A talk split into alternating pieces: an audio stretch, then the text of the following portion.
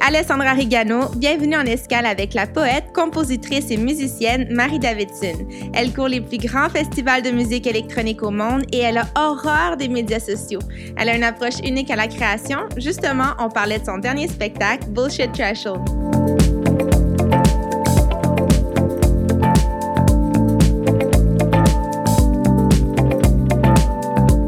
Fait que Marie, c'est ça. J'ai vu ton, ton, spectacle récemment que tu présentais à la chapelle qui avait été présenté aussi ailleurs. Oui. Euh, où est-ce que tu étais vraiment. Bon, là, tu es, productrice, euh, tu es créatrice dans le milieu de la musique, mais je veux dire, tu fais aussi, là, tu as fait de la mise en scène parce que c'était un spectacle qui était, oui, en, musical, mais qui était théâtral. pas mal théâtral aussi. Pourquoi tu as décidé d'aller dans cette direction-là? Mais en fait, c'est intéressant. Euh, euh, je fais de la musique depuis que je suis jeune. Depuis que j'ai 10 ans, j'ai fait du violon classique à l'adolescence. Mais j'ai fait mon cégep en théâtre. Je voulais devenir comédienne. C'était euh, ce à quoi j'aspirais au fin de l'adolescence, début de l'âge adulte. Et puis finalement, euh, je me, je me suis redirigée vers la musique parce que ça me manquait trop. Puis j'ai commencé à faire de la musique expérimentale, jouer dans des bands, et éventuellement, je me suis mis à l'électronique, puis c'est ma carrière a réellement commencé euh, dans le milieu de la musique. Mais euh, j'ai toujours aimé le théâtre, j'ai toujours aimé aller au théâtre. Ma mère m'a amenée au théâtre quand j'étais enfant, adolescente. Euh, j'aime, j'aime lire du théâtre, même j'aime la, littérature reliée au théâtre. je m'intéresse beaucoup à la mythologie grecque, donc je m'intéresse aussi aux origines du théâtre. Euh, la comédie, la tragédie, l'idée de catharsis. C'est quelque chose qui est présent dans mon travail. Donc, euh, Bullshit Threshold, c'est un show qui, m'a, qui a été d'abord une commande du Festival Phénoména. Dès m'a demandé de, de faire un spectacle de musique, mais qui allait au-delà de la musique parce qu'elle connaît mon, mon intérêt pour le théâtre, puis elle aimait ma présence scénique. Donc, j'ai dit OK, je vais, je vais, je vais, je suis prête à relever le défi, mais j'ai pas fait de théâtre depuis super longtemps. euh, puis elle, m'a proposé de faire un spectacle en collaboration avec quelqu'un qui ferait des projections. Puis elle a pensé tout de suite à John. John avait fait des photos pour, euh, avait fait les photos euh, officielles de la campagne médiatique du, de l'album des CEPA qui est sorti il y a deux ans. Demain est une autre nuit. Puis on est devenus amis. Ça super cliqué. J'adore le travail de John. J'aimais ça. Je suivais son travail depuis longtemps, mais dès qu'on s'est rencontrés, on, s'est bien entendu, ça a cliqué, on est devenus amis. Donc, elle m'a dit, pourquoi tu ne demandes pas à John? J'ai dit, OK, ouais, mais je sais qu'il est très occupé, puis euh, est-ce qu'il fait. Je sais qu'il avait, il avait réalisé quelques vidéos-clips, mais. Oui, parce que ça, c'était plus des photos, mais ça, c'est un photographe. Oui, ouais, John, c'est vraiment un photographe qui a réalisé des vidéoclips aussi, mais c'est pas un gars qui fait de la, projection vidéo live. Mais il a accepté. Donc, pour lui aussi, c'était un défi. c'était une première. Puis ensuite, en cours de route, au cours de notre travail, il s'est dit Ah, je vais demander à mon ami Gonzalo Soldi qui travaille pour euh, la compagnie Hub Studio, en fait, qui a fondé la compagnie Hub Studio.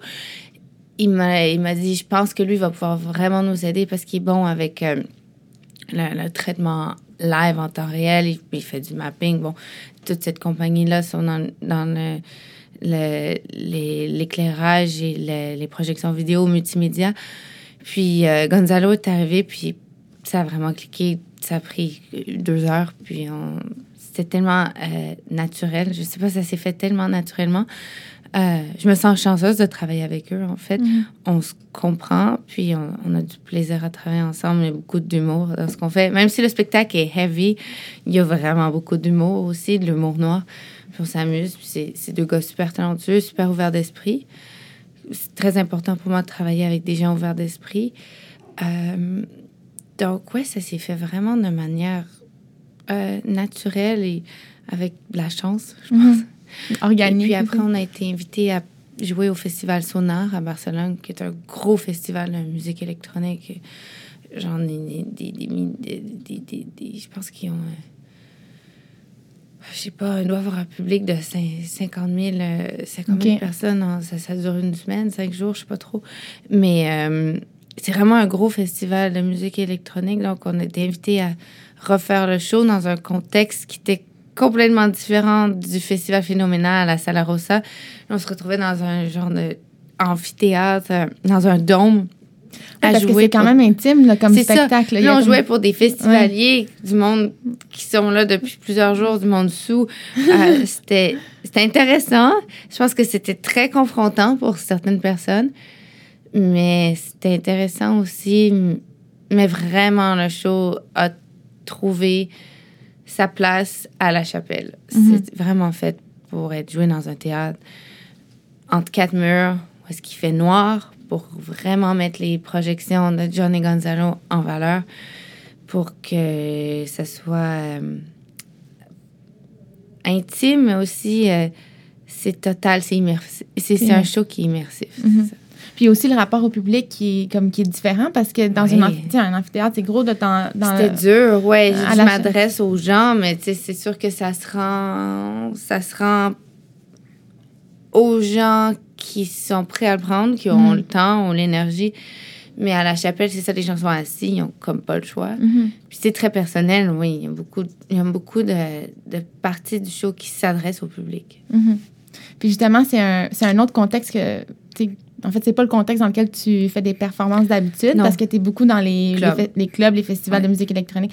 J'ai l'impression que dans ce milieu-là, c'est toujours, c'est toujours ce contexte-là. Puis tu en as eu peut-être une, une titre. Puis c'est pour ça que tu as fait euh, ton album solo Adio Dance Floor. Puis après, j'ai continué à tourner avec cet album-là. Puis ouais, j'ai vraiment eu un, un, besoin de faire quelque chose de plus. Euh, plus plus fragile, mm-hmm. plus aussi plus euh, comment dire un peu plus frondeur. Je veux dire, je, remets vraiment en question euh, la club culture, le,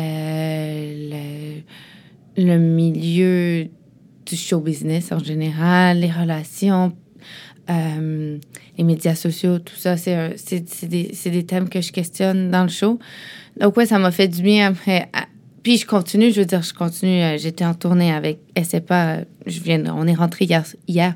Mais je continue à faire mon travail de performeuse électronique dans un milieu plus de DJ, de club. Mais ça fait du bien, c'est ça. J'ai besoin de faire des, des, des, des, projets qui sont aussi plus euh, existentiels, presque psychologique. Ça, je me suis beaucoup inspirée de, de, psychologie, de philosophie aussi pour ce, pour ce livre-là, euh, je veux dire pour ce, ce show-là, pour les textes. Euh, il y a quelque chose d'un peu désincarné dans, dans, dans le milieu du nightlife. Ça faisait du bien de, de revenir dans un contexte euh, un peu plus cru. Mm-hmm. Puis est-ce que justement, tu sais, c'est, peut-être des idées qu'on se fait, là, mais, mais ça, ça me semble être assez juste, là, ce milieu-là, souvent, bon, les gens, ils, ils fêtent tard. Euh, si tu performes à minuit, là, je veux dire, t'es pas dans le même ah, état que tu performes à minuit si t'es chanceux, chanceuse. Ça m'arrive de jouer à 3, 3 heures, 4 heures du matin. Mais moi, je suis dans un état, ça, ça dépend. Je peux être dans un état très, très, très lucide, très sobre. Je reste à mon hôtel, je prends une sieste, puis je vais jouer. Mais les gens, ouais, tu, arrives pour jouer, puis les gens sont défoncés. ça, c'est sûr. Euh, ça peut faire partie du charme autant que faire partie du cauchemar de ce genre de travail. Hum, mais comment tu te vois évoluer? Parce que, tu sais, on dirait que, bon, dans la vingtaine, c'est le fun. Tu es un peu sur ce mode-là, puis ça te dérange pas, mais je dirais, toi, t'arrêtes pas de créer, mais le milieu ne change pas tant à ce niveau-là. Comment tu vas faire? Comme, je sais pas, moi, à 40, 50 ans, tu vas en avoir marre? C'est des super bonnes questions que tu me poses là. C'est des questions que je me pose moi-même. j'ai des projets, j'ai des nouveaux projets que je travaille tranquillement. Euh, je veux pas arrêter de jouer live. Je vais jamais arrêter de faire de la musique. Je veux dire, c'est, le seul travail que j'ai fait.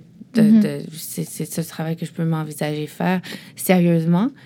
Euh, J'aime composer pour, euh, pour euh, la télé ou le cinéma. Ça, c'est sûr que c'est un rêve de beaucoup de musiciens, pouvoir faire la musique pour des films. Euh, sinon, j'ai des, des, ambitions aussi plus altruistes. J'aimerais, j'ai un, un, projet que je commence à développer qui serait plus fait sur la, la, la, thérapie thérapie ou en tout cas l'approche de, de, de l'anxiété à travers le son. Parce que je fais beaucoup d'anxiété. Euh, et puis, j'ai des techniques personnelles que j'utilise pour me pour euh, essayer de, de, me relaxer euh, quand je suis en tournée ou quand je dans ma vie au quotidien qui peut être stressante. C'est des choses que j'aimerais aborder avec... j'ai différentes idées en tête, mais ça, c'est projet à long terme. Mm-hmm. à, long terme. J'aimerais définitivement j'ai toujours continué à faire la musique. J'ai un projet aussi d'avoir un, un, band éventuellement. J'ai un nouvel album qui sort au mois d'octobre. Puis là, ça va être encore. Euh, c'est un album électronique assez. Euh, assez dance ou expérimental, mais qui s'adresse encore au milieu de la club culture et des festivals, tout ça. Mais ensuite, j'aimerais avoir un... J'ai un projet avec euh, des amis, en fait, avec euh, mon mari Pierre Guéreneau et euh, mon ami Azel Robitaille. On va faire un, un band. Donc, j'aimerais revenir à quelque chose de plus chanson. Mm-hmm. reconnecter avec mon côté poétique, lyrique, glam même. Mm-hmm. Donc, ça, ça reste bon, peut-être que je vais avoir la chance de sortir des clubs, peut-être pas, mais ça reste du show business, ça reste du spectacle. Ça, ça c'est pas si loin de, de, du milieu du nightlife. Performer, c'est être musicien, performer, c'est un travail qui est exigeant, qui peut être drainant.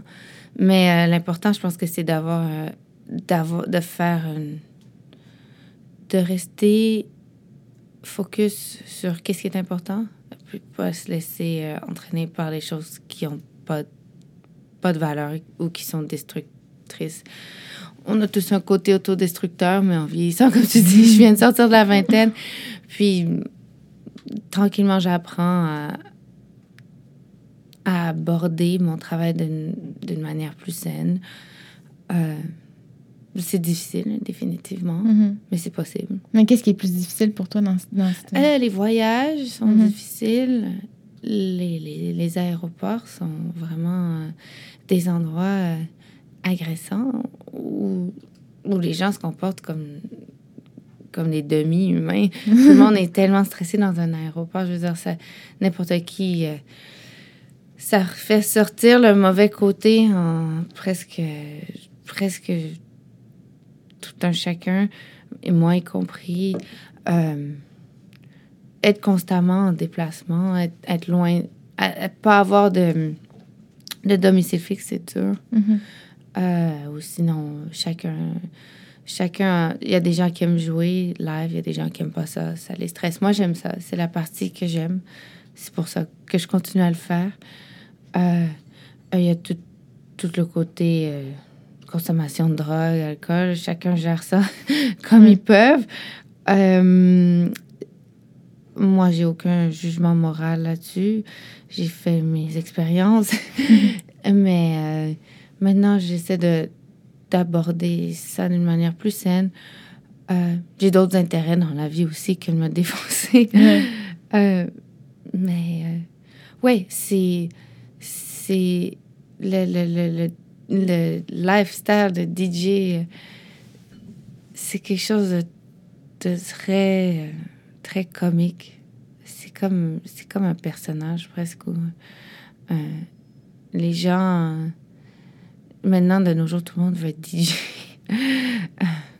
Mais euh, je sais pas si c'est quelque chose qui va durer. Je me demande. C'est une question que je me pose.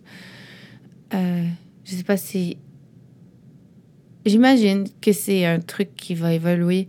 Pour moi, ce qui m'intéresse dans tout ça, c'est vraiment la musique. Mhm. C'est pour ça que je suis là. Le reste, c'est assez futile. Mhm. Mais tu as commencé jeune à faire ça? C'était quand même, tu sais, tu t'étais par le violon, quelque chose de plus classique. Là, oui, oui, j'ai un- commencé à faire de la musique euh, d'une manière vraiment classique. Puis après, j'ai joué au début, début de ma vingtaine, j'ai joué dans des bands. Rien de quelque chose, c'était vraiment plus punk rock. Dans Oui, le- comment t'es tombée dans ce bassin-là, finalement? Comment t'es C'est une bonne arrivée? question. C'est grâce à mon ami euh, David Christian, avec qui j'ai fait de la musique pendant trois ans. On avait un projet qui s'appelait DKMD. On faisait du genre de disco, nouveau disco. Euh, on a commencé en fait en faisant de la musique ambiante. On travaillait avec du violon, justement, passer dans beaucoup de, de pédales d'effets, comme des pédales de guitare ou des synthétiseurs. Et puis, euh, David, c'est quelqu'un qui travaille avec la synthèse depuis, euh, depuis, depuis la nuit des temps, je sais pas, depuis qu'il est très jeune. Euh, puis, c'est un très bon ingénieur de son, sound designer, en fait.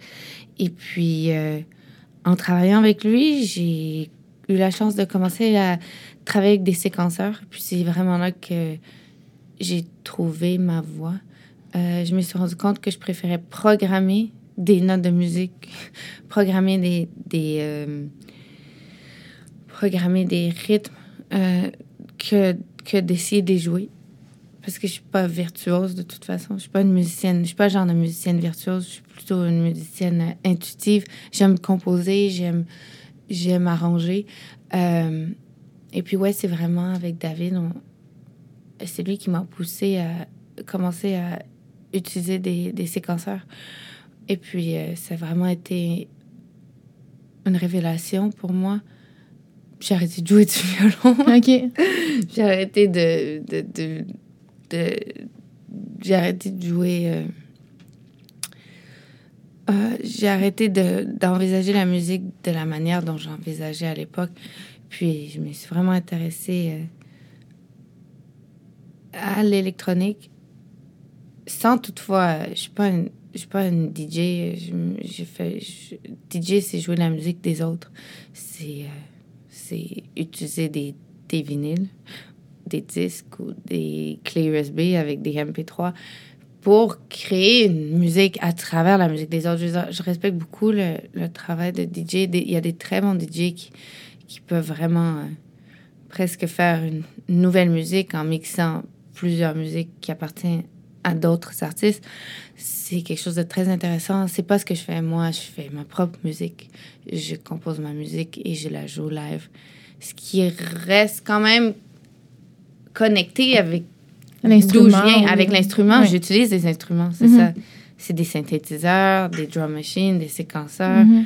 Euh, c'est des instruments de musique. Ça produit des sons. Puis c'est un peu.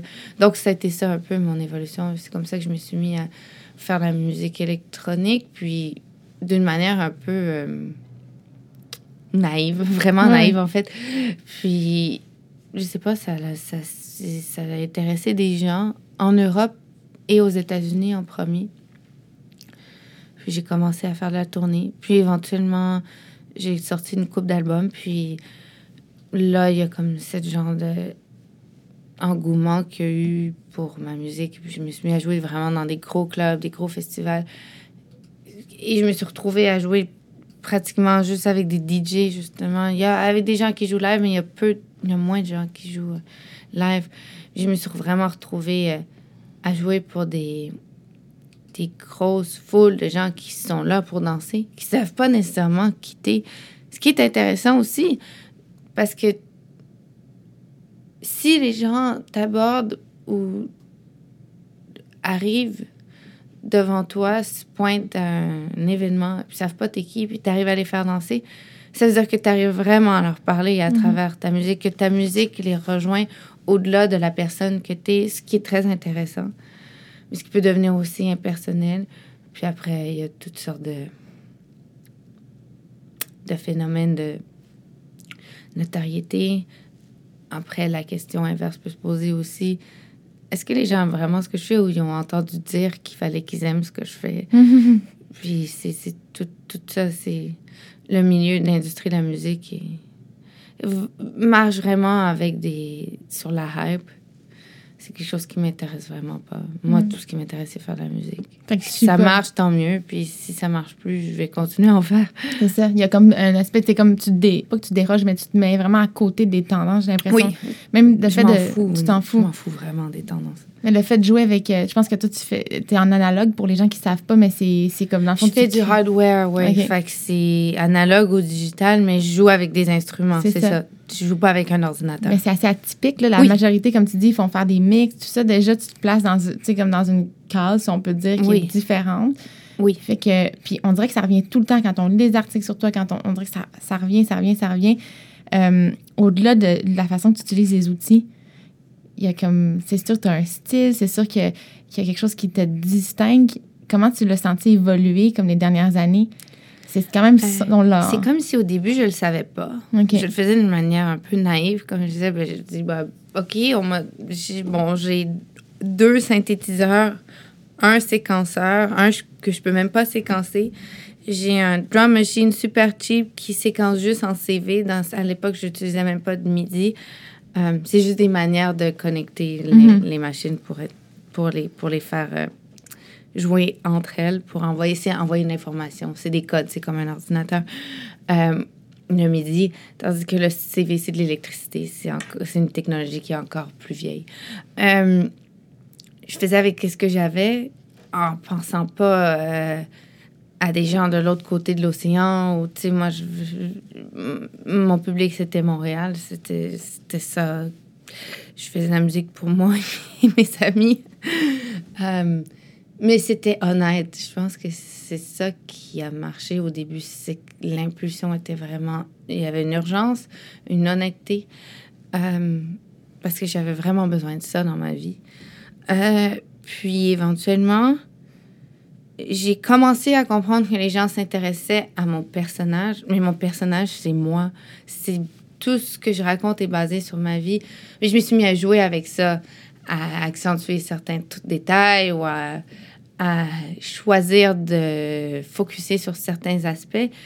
Euh, mais le show Bullshit Threshold et mon prochain album qui sortira au mois d'octobre est vraiment euh, comme l'apogée de toutes ces cinq dernières années de recherche, que ce soit en termes techniques d'utiliser de, mon matériel ou que ce soit en ce qui concerne ma personne, ce que j'ai à dire, c'est un peu, euh, c'est un peu pour moi le, le résultat de tout ça, le résultat de, mon, de mes recherches, de mes voyages, des rencontres que j'ai fait avec les gens et puis des, des décisions que j'ai prises dans ma vie, des décisions personnelles, des convictions que j'ai, que ce soit politique ou euh, amoureuse ou euh, existentielle. Je suis quelqu'un qui se pose beaucoup de questions et mhm. donc je pose beaucoup de questions dans, dans, dans, mes textes. Il y a souvent des questions. C'est des questions que je pose à moi-même, aux, aux, gens, aux autres, à, qui veut bien écouter. Puis, euh, ouais, c'est ça. Je suis consciente maintenant du fait que il y a un intérêt pour ce que je fais qui est relié aussi au personnage. Je trouve ça intéressant. J'imagine que ça revient un peu au théâtre dans une certaine, certaine manière. Par contre, c'est honnête. C'est un personnage qui est basé sur moi. Sur qui t'es. Sur qui je suis. Mm. Puis c'est quoi les questions que tu te poses maintenant le plus? Euh, c'est une bonne question. Je me pose toujours autant de questions sur l'identité. Euh, ça fait vraiment... C'est le thème euh, peut-être générale de, mon travail. L'honnêteté aussi. Je me pose beaucoup de questions sur l'existence. Des fois, j'ai de la misère à, trouver un sens à mon existence ou la, la, la je suis pas sûre de comprendre ni d'être vraiment intéressée par l'époque dans laquelle je vis mais j'ai pas le choix d'y adhérer, sinon bah, ça serait juste vraiment nihiliste. Puis j'ai pas envie non plus de passer à côté. Donc c'est un peu ce genre de cette navigation entre insatisfaction et cette insatisfaction qui me pousse à, à produire, à questionner, à réfléchir, à moquer aussi. Il y a de l'humour dans ce que je fais qui m'apporte une genre de d'apaisement ou de joie. Et puis de pouvoir, du mieux que je peux, essayer de communiquer avec les autres. Je trouve ça très dur, la communication, surtout de nos jours avec le phénomène des médias sociaux, les téléphones. On est supposé être connecté plus que jamais. Puis moi, je vois vraiment une déconnexion. Je sens une déconnexion profonde. Euh, donc, c'est ce genre de questions que je me pose. Euh, ça s'entend, je pense, dans ma musique, ça se comprend. Il y a, il y a quand même... Euh, il y a une urgence encore, il y a de l'angoisse, mais il y a aussi de la beauté, de la mélancolie, de la contemplation. et de l'humour. Oui. Sur le prochain album, il y aura de l'humour encore. Puis quand tu parles d'identité, est-ce qu'il y a quelque chose que, tu comme tu dis, ça vient de là, c'est pour ça que je me pose toujours ces questions-là. Tu sais, il y en a qui, je sais pas moi, ils ont été euh, de par leur culture, de par comment ils ont Mhm. grandi ou comme pour plein de raisons, comme là, toi, tu te retrouves pas dans l'époque, mais pourquoi ce thème-là de l'identité? C'est quoi dans l'identité que tu comprends pas, que tu veux comprendre? C'est moi-même. J'imagine que ça fait partie de ma nature. C'est une bonne question. Je pense me sentir comme ça à peu près depuis l'âge de 9 ans. OK. Euh, oui, j'ai toujours questionné mon existence. Euh, je sais pas exactement pourquoi, c'est une bonne question. Il y en a qui diraient que c'est l'astrologie, que c'est mon signe. Il y en a qui vont me dire que c'est le mix de mon ADN, de mes gènes, le père, la mère. Euh, il y en a qui pourraient dire que c'est, je sais pas quoi, euh, des, euh, des raisons ésotériques. Euh, J'aimerais pouvoir répondre à ta question, mais je peux pas. Tu es encore à la recherche. Oui. Ouais. Tu fais avec SEPOT et avec. ben, tu travailles avec ton mari. Oui. Pourquoi? Je sais que c'est fréquent en musique d'avoir plusieurs groupes, plusieurs projets. aussi, c'est. C'est quelque chose qui arrive, mais des fois, tu es plus. euh, bon, soit que tu vas comme être au service d'un band Oui. plutôt que créatrice tout le temps. Comment, comment est-ce que tu trouves ta place à deux, finalement, comme ta signature? Comment est-ce qu'elle vit avec quelqu'un Oui, d'autre? mais en fait, euh, pas, ça existait avant mon projet solo. Fait que ça s'est fait vraiment naturellement. Euh, j'ai eu plusieurs projets à travers les années. Mon premier band s'appelait Les Momies de Palerme avec Sarah Dion, qui est aussi une, musicienne montréalaise. Euh, j'ai fait de la musique avec David. Euh, pour moi, faire la musique, c'est la chose la plus naturelle puis la plus honnête que je peux faire. Des fois, je sens que j'arrive même mieux à m'exprimer avec des sons qu'avec le langage, la parole. J'ai pas de misère à être moi-même ou à, à trouver ma place dans un projet musical. Et si j'y arrive pas, c'est que ça marche pas. Ça, Mhm. c'est, c'est que ça va, ça va pas durer. Je suis pas vraiment genre de fille qu'on invite. J'aime, je suis pas genre de fille qui jam. J'aime pas trop ça. Hang out, comme on dit en anglais. Je suis pas le genre de fille qui aime. euh, Si je fais quelque chose, je m'investis à fond. Je suis pas très désinvolte dans ma pratique musicale. Je suis assez sérieuse. Donc, si je fais de la musique avec quelqu'un, c'est que j'aime profondément cette personne, que je la respecte et que je lui fais confiance. Avec Pierre, c'est facile. On, on était, euh, on était amis et musiciens, euh, compagnons de, dans un groupe avant même d'être amants et un couple et se marier, être mari et femme. Donc, c'est comme si c'est pas, c'est naturel, ça a toujours été là. Ça fait huit ans. C'est comme, je me, je me souviens même pas vraiment. euh, ce serait quoi pas. Je me souviens pas. Je me souviens vaguement, mais je me souviens même plus précisément c'est quoi faire de la musique avant de connaître Pierre. OK. Euh, mais c'est défini- dé- définitivement un challenge encore maintenant. Peut-être encore plus parce qu'on est un couple, donc on partage la même maison. Euh, ça peut créer des tensions, mais euh, on a une complicité qui euh, qui est, qui est vraiment forte, puis on se respecte vraiment l'un l'autre. On aime profondément les, les idées et les, les opinions, les, les valeurs de l'un et de l'autre. Donc, ça se fait naturellement. Euh, pour ce qui est de collaborer avec d'autres personnes, je suis très, très, très sélective et rigoureuse, mais ça m'arrive de le faire.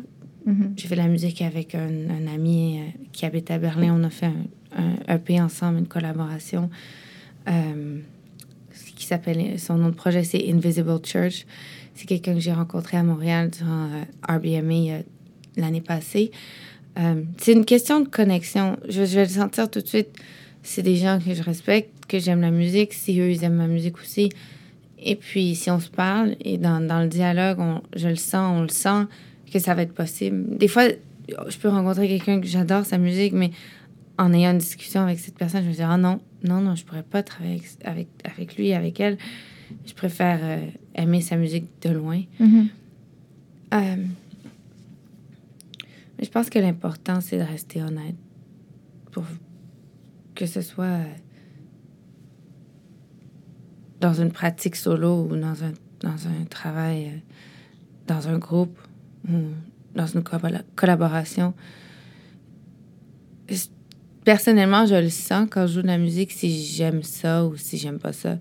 Si je suis fière de ce que je suis en train de faire ou si ça m'excite ou si plutôt je trouve que c'est correct, mais, mais ça me représente pas ou c'est pas si intéressant que c'est plutôt du domaine du pratique, ben c'est là qu'il faut arrêter. Mhm. Puis comment tu crées cette bulle-là, mettons, quand t'es juste avec. Ben, t'es dans des groupes parce que tu te sens bien ou quand t'es tout seul. Comment est-ce que tu crées cette bulle-là de création? Je le sens dans mon corps. OK. Je le sens à l'intérieur. Je le sens. C'est comme physique, la Oui, c'est physique, oui.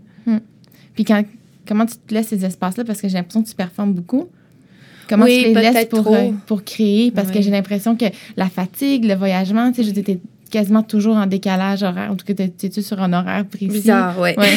je veux dire, déjà comme de, de jouer dans des horaires atypiques, en plus de voyager tout le temps, je sais pas comme les repères, euh, l'espace créatif, comment il... C'est dur. Avant, j'avais beaucoup plus de rigueur dans ma, dans ma pratique. Je jouais presque tous les jours. Maintenant, je, je, je peux pas parce que souvent, je, je voyage, je performe ou des fois aussi quand je rentre, il faut que je m'occupe de choses vraiment banales comme faire mon lavage. Mais euh, je continue constamment à avoir des idées, à prendre des notes, à écrire des textes, à composer des mélodies, des séquences. Des... C'est pas difficile pour moi. Il y a beaucoup de choses qui sont complexes, compliquées pour moi dans la vie. Mais faire la musique, c'est facile. Ça fait comme partie de ton... Parce que t'en crées... T'as tellement de... Tu sors beaucoup d'albums, finalement. Il y en a plein d'autres qui vont Ouais. il, y a- il y en a plein d'autres à venir. Ouais. Mais c'est quoi quelque chose peut-être pour toi qui est compliqué à ce moment-là? Oh mon Dieu, tout, faire mes impôts, euh, la vie au quotidien avec la personne que j'aime. Je veux dire, vivre une relation à long terme, c'est déjà très dur. On vit dans un monde où est-ce que les gens se quittent à peu près aux trois ans. C'est, c'est, euh, on est, c'est plus à la mode de rester en couple pendant longtemps.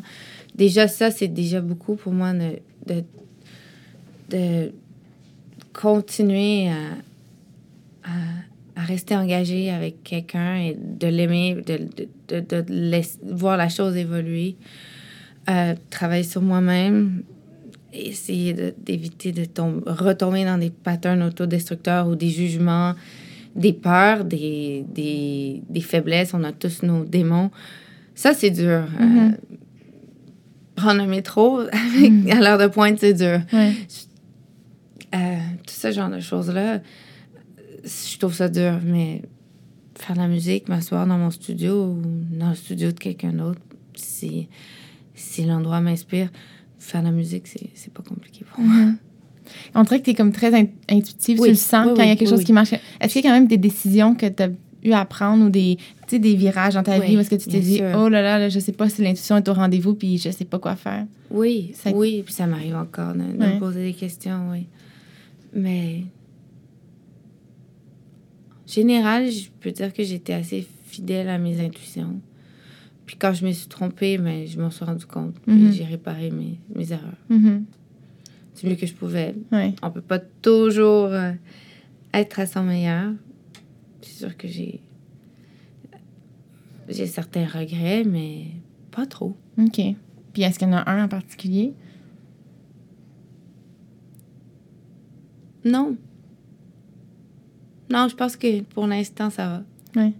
Finalement, tu suis, euh, tu te retrouves tout le temps sur ta, sur ta ligne. Oui. Est-ce que quand tu regardes, euh, là, on a parlé de, de, de vieillir dans ce milieu-là, mais tu me disais aussi de comme, t'aurais aimé ça, peut-être t'es pas une fille de ton époque. Oui. C'est quoi l'époque qui t'aurait fait triper? Mais c'est drôle parce qu'en même temps, c'est tellement d'idéalisation. Je veux dire, chaque époque, c'est sûr que c'est vraiment facile à dire, mais je veux dire, pour ce qui est de la musique, les années 70, c'est un peu l'âge d'or. Euh, c'est l'époque où il y avait encore beaucoup de moyens. Maintenant, euh, devenir une rockstar, c'est presque impossible. Il y a juste. Bon, il y a les pop stars, mais le, milieu de la musique est vraiment saturé, puis aussi, c'est plus le même genre de. C'est plus le même genre de game. Maintenant, les gens achètent plus vraiment de musique ou très peu. Euh, c'est correct, c'est l'époque dans laquelle on vit, je suis pour ça. En même temps, je trouve ça intéressant que la musique soit accessible à tous, gratuite. Euh, mais il y a un peu peut-être une saturation aussi dans le milieu de la musique. Tout le monde en fait. Tout le monde est un bedroom artist. Euh, ça, c'est le bedroom artist qui, appelle pour dire qu'il veut faire jouer sa track à l'émission. Euh, euh, ouais. Mais. Ouais, peut-être que je suis une hippie ou je sais pas. En même temps, euh, je sais pas, peut-être que j'ai arrêté dans les années 70 puis j'ai retrouvé ça plate à mort. Euh, définitivement, par contre, toute l'ère euh, technologique, médias sociaux, tout ça, ça m'emmerde un peu. Mm-hmm. je participe comme je peux parce que j'en ai besoin pour me rendre où je veux. Mais ouais, l'information est comme tellement diluée aussi. Je veux dire, à un niveau euh, sociopolitique, c'est, c'est. On vit dans un genre de. De crise constante ou un état qui est assez alarmant. Nous, on est chanceux ici à Montréal. On vit dans un. On est très chanceux, en fait. On vit dans un, dans un climat plutôt. Euh, euh, stable. Stable, ouais. Pas trop inquiétant. Mais quand même, la montée de la droite partout, euh, c'est pas, c'est pas des bonnes nouvelles. Puis, euh, oui, la, mondialisation, le capitalisme, c'est. Euh,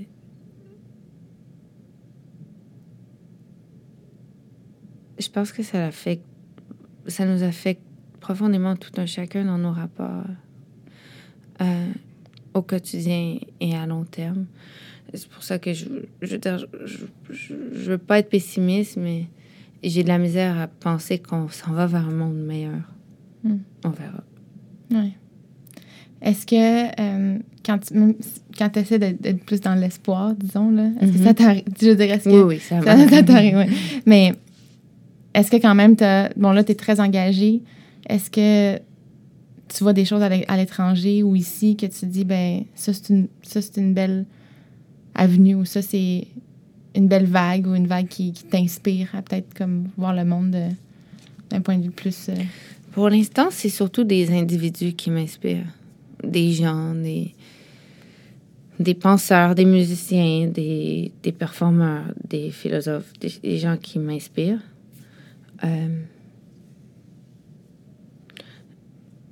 dans les dernières années, j'étais beaucoup inspirée par, euh, ou dans la dernière année, ou les dépendants de la personne, par euh, quelqu'un comme Gabor Maté ou Alice Miller.